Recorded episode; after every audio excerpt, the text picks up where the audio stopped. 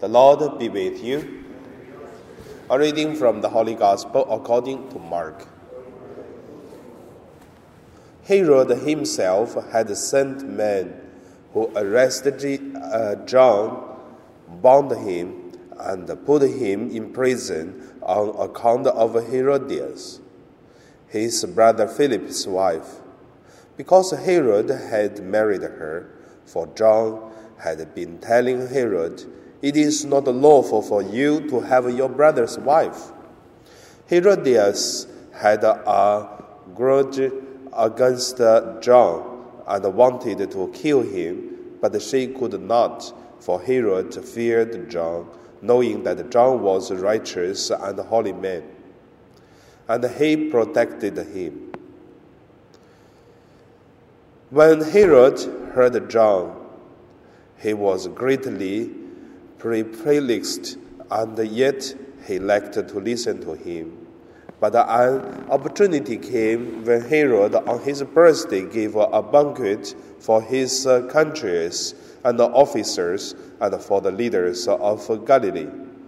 When the daughter of Herodias came in and danced, she pleased uh, Herod and his guests.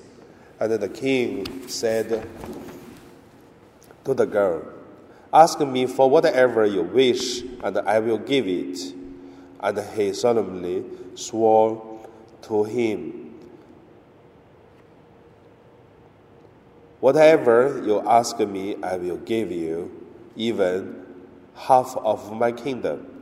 She went out and said to her mother, What should I ask for? She replied, The head of John the Baptist. Immediately she rushed rushed back to the king and requested, I want you to give me at once the head of John the Baptist on a platter. The king was deeply grieved, yet out of regard for his oaths and for the guests, he did not want to refuse her.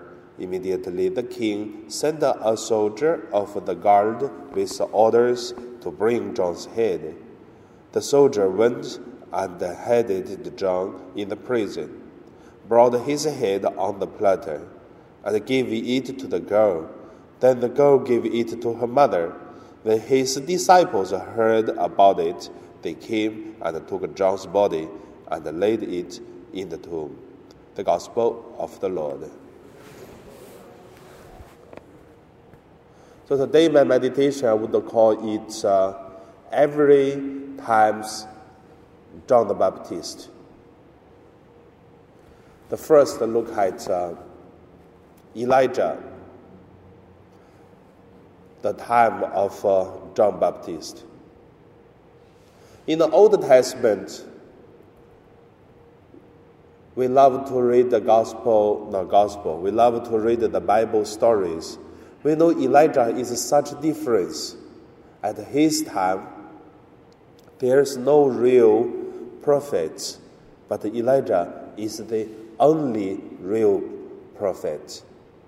So he suffered a lot, but he kept his justice and holiness and to do God's will. However, God is with him even he suffered, but at the same time, the glorious of God is quite clear. But same time,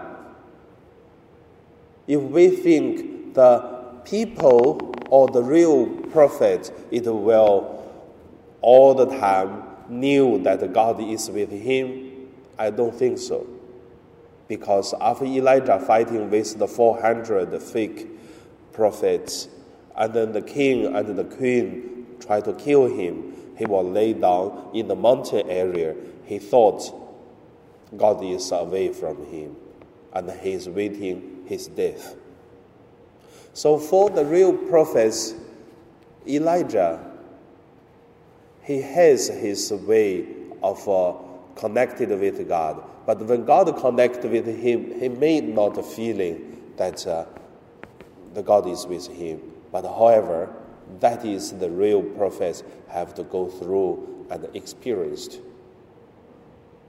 Then Elijah, bring the hope, holiness, God present in his time. Second point, it is about John the Baptist. And Jesus talked about John the Baptist said he is Elijah because they said Elijah will come at the time. And Jesus he is the Baptist John. Same at uh, baptism John, he is the last prophet of the Old Testament. He did the same. In today's the story, we can see Herodia, Herod, his daughter, and also the death of John Baptist. So John bring a lot of hope and also touched people's heart. That his time he bring God present among the people because uh, at John Baptist time people said for a long time we haven't uh, heard there is a prophet but he is the one. So John does John also experienced God's presence in his life all the time and connected with him all the time? I believe more or less yes. But however, one day, John was sending his disciples to Jesus, ask Jesus, Are you the one? Or we have to waiting for the for the other, another one. Are you the Messiah? Because John already in the prison that time before his death. So Jesus told him, Tell John that uh, the blind were healed the evil spirit will drive out, and then he will know. I don't know, is John Baptist he thought, or he want his disciples uh, experience that what Jesus said, so that they will follow Jesus after his death. But however, in John Baptist's time, that is his uh, righteous, and he really bring God to the people. And the third point, it is uh, Jesus' time. Jesus, for sure, it is prophet also, not only prophet, but a God. For the whole life of Jesus, we can see he's like a huge man and standing there, try to protect, try to do what's the will of God even for the five Sundays.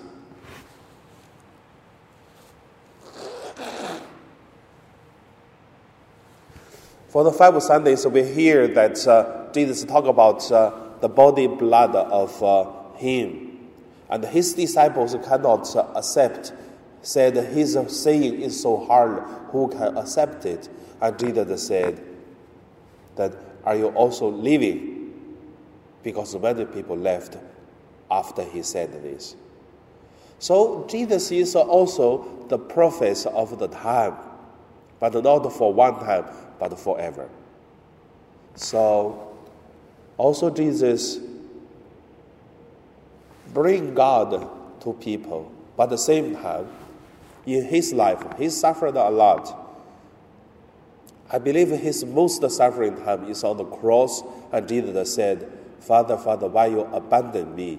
Sounds like uh, he feel God present in his life all the time, but at the same time, he has his uh, temptations. He's suffer, he know God is with him. But when he cried to God, that Father, Father, why you abandon me? Like a kind of uh, loneliness. So, but the next, it is said, I put, I give my life in your hands. So it seems he have this uh, connection again. So from all this we can see a prophet in each time have each time's problem, and the prophets have to go through the suffering. But same time, prophet will bring God to the people and will bring people to God. And also today, who is the prophet can be some people, but I rather want to say today the prophets or of our time is supposed to the spirit of the church. But same time, I also want to say, today look at our church, we have a lot of temptations, challenges. So we need prophets.